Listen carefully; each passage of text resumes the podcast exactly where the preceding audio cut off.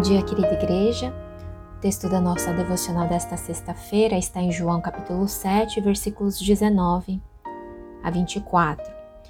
Moisés não deu a lei a vocês, no entanto, nenhum de vocês lhe obedece.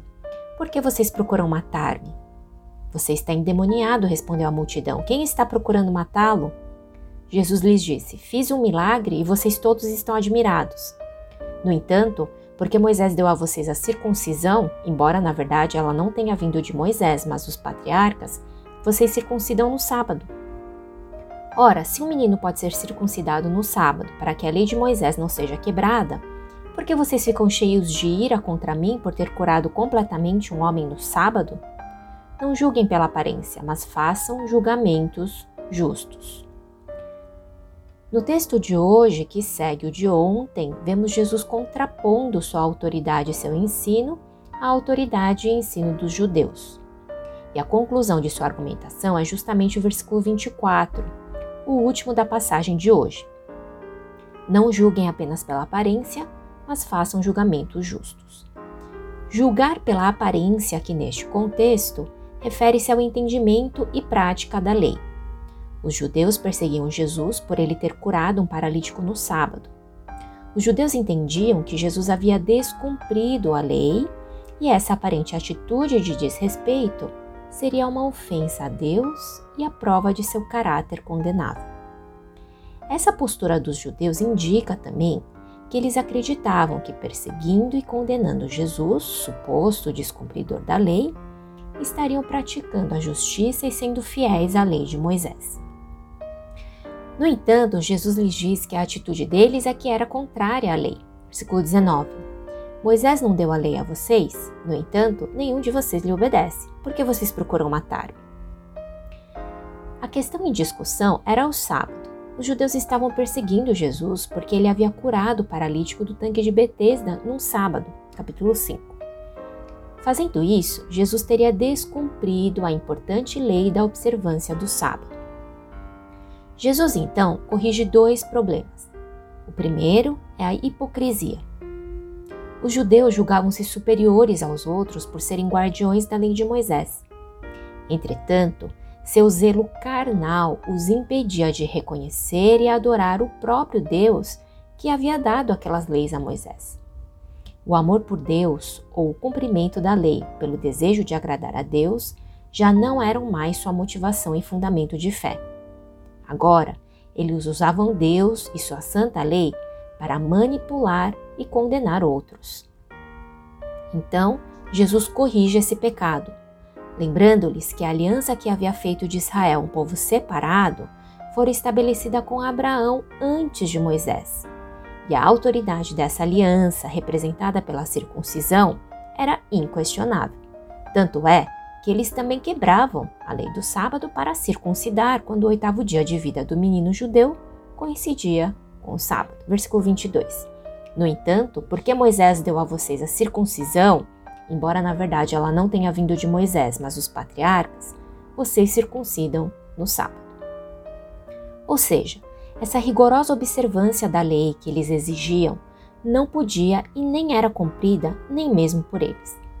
Portanto, Condenar o outro usando a lei era hipocrisia e clara contradição ao caráter de amor e bondade de Deus, aquele que havia lhes dado a lei. E este é o segundo problema, então, que Jesus corrige: a intenção de seus corações. Os judeus realizavam a circuncisão no sábado e isso era uma exceção à lei. No entanto, perseguiam e condenavam Jesus por ele ter curado um homem doente. Em outras palavras, a lei e a exceção dela era tolerada segundo seus próprios padrões, e esses não tinham relação com Deus. Eles haviam transformado a lei de Deus em uma religião própria, corrompida e manipulada, para atender seus padrões de autojustificação. Jesus confronta essa intenção, lembrando mais uma vez que o autor da lei é bom, cheio de misericórdia e justo. Jesus andou entre nós para ensinar como Deus se relaciona com os mais diversos tipos de gente e como ele responde às mais diversas situações. A nota da NVI nos ajuda a organizar essa ideia. Ela diz: O mandamento da circuncisão demonstrava que às vezes não somente era permissível, mas até mesmo obrigatória a realização de algum trabalho no sábado. Atos de misericórdia enquadravam-se nessa categoria. Veja também o versículo 23. Ora, Jesus diz: se um menino pode ser circuncidado no sábado para que a lei de Moisés não seja quebrada, por que vocês ficam cheios de ira contra mim por ter curado completamente um homem no sábado?